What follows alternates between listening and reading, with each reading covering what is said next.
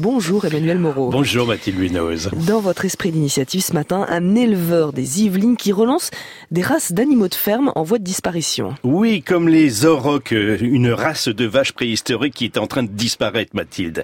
Éric Sanso, un ancien cavalier international qui a sa ferme près de Rambouillet dans les Yvelines, met tout en œuvre pour justement conserver l'espèce. Oui, j'imagine que ce n'est pas uniquement pour le goût de sa viande qu'il souhaite la préserver. Elle a effectivement un goût qui lui est propre, Mathilde, et apprécié des amateurs de mais ce n'est pas la seule raison qui mobilise Eric Sanso.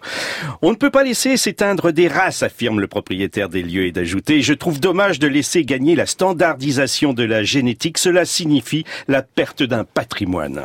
En fait, il défend la diversité alimentaire. Oui, parce qu'elle est indispensable. Vendredi dernier, la FAO, l'Organisation des Nations Unies pour l'alimentation et l'agriculture, mettait en garde contre la diminution drastique de la biodiversité dans l'agriculture.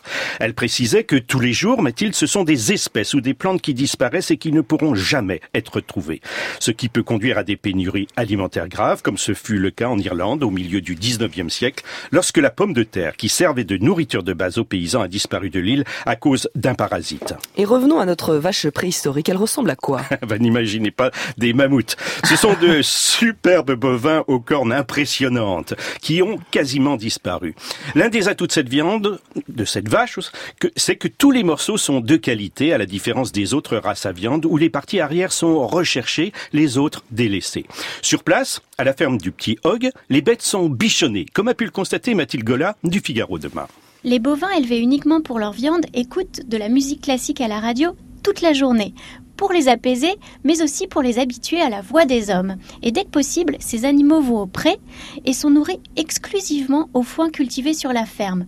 Les agriculteurs pratiquent le pâturage dynamique tournant pour obtenir un foin de qualité, c'est-à-dire qu'ils laissent les terres se reposer à intervalles réguliers et ajoutent du terreau une fois par an.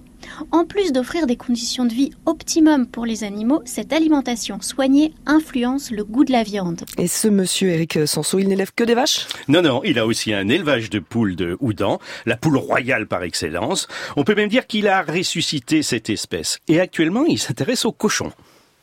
Et sa production, euh, elle est à taille humaine, donc ça veut dire qu'il est impossible. Enfin, moi, je peux pas acheter sa viande. Alors, c'est vrai que des grands chefs viennent se fournir chez lui, ainsi que quelques boucheries parisiennes prisées. Mais fervent défenseur d'une alimentation locale, Eric Sanso garde des morceaux pour les restaurants alentours et supermarchés voisins. Eric Sanso, l'homme qui élève des aurochs, donc au son de Beethoven et de Mozart. C'était votre esprit d'initiative, Emmanuel Moreau. À demain.